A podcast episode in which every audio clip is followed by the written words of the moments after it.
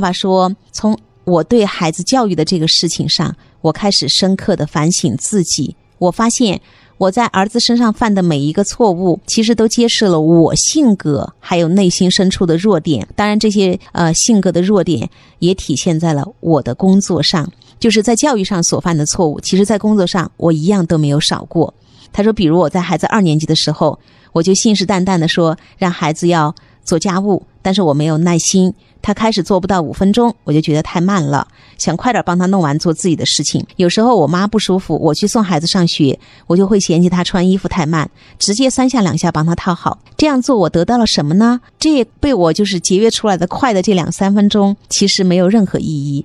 我反而让孩子觉得自己连这些事情都做不好，孩子的积极性都被打击了。我记得我们群里有一个爸爸，他曾经跟我就是有交流，说孩子现在的这些个问题逼着他成长。他成长了之后，他发现在工作上都变得很顺利了，在人际关系上也变得很顺利了。你看，爸爸通过教育孩子，开始反思自己的工作了。他说，当时他的那个事业到了低谷的时候，公司濒临关门。那后来他就开始想。我在工作当中同样犯了跟教育里面教育孩子的这些事情里面好多的这个错事情。他第一，我没有耐心嘛，在我的公司里面，我没有培养出一个优秀的工程师。为什么？我觉得自己做更快呀。最后所有的事情都成了我自己的事情了，我成了一个大包大揽的程序员。员工越来越不提升自己，成就感越来越低，那他们就不愿意去做。另外呢，就是我的对儿子的放任，以前。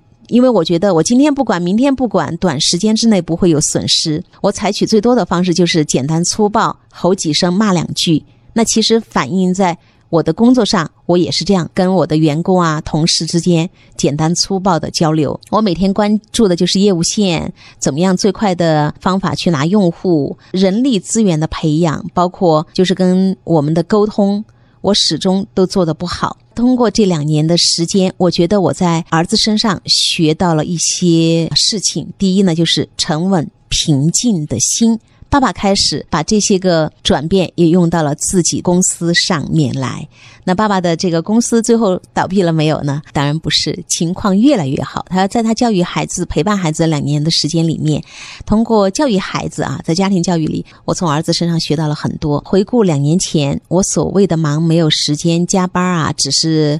治疗自己焦虑症的毒药。那现在我变得很沉稳了。第二就是我良好的精神面貌，让自己有开心的这个能力。呃，那以前呢，我可能就是一个技术公司嘛，形象也不关注，经常去跟朋友应酬喝酒啊，也不运动，其实整个形象是很颓废的。但是跟孩子在一起。我变得精神了，因为减肥成功，就是由于在陪伴孩子过程当中找到了做爸爸的那种 成就感哈，而且孩子越来越好，带给了我很多欢乐，所以我成了一个元气满满、心中特别快乐的男人。然后我就会把这样的快乐传递给身边的人，一个爱笑的人。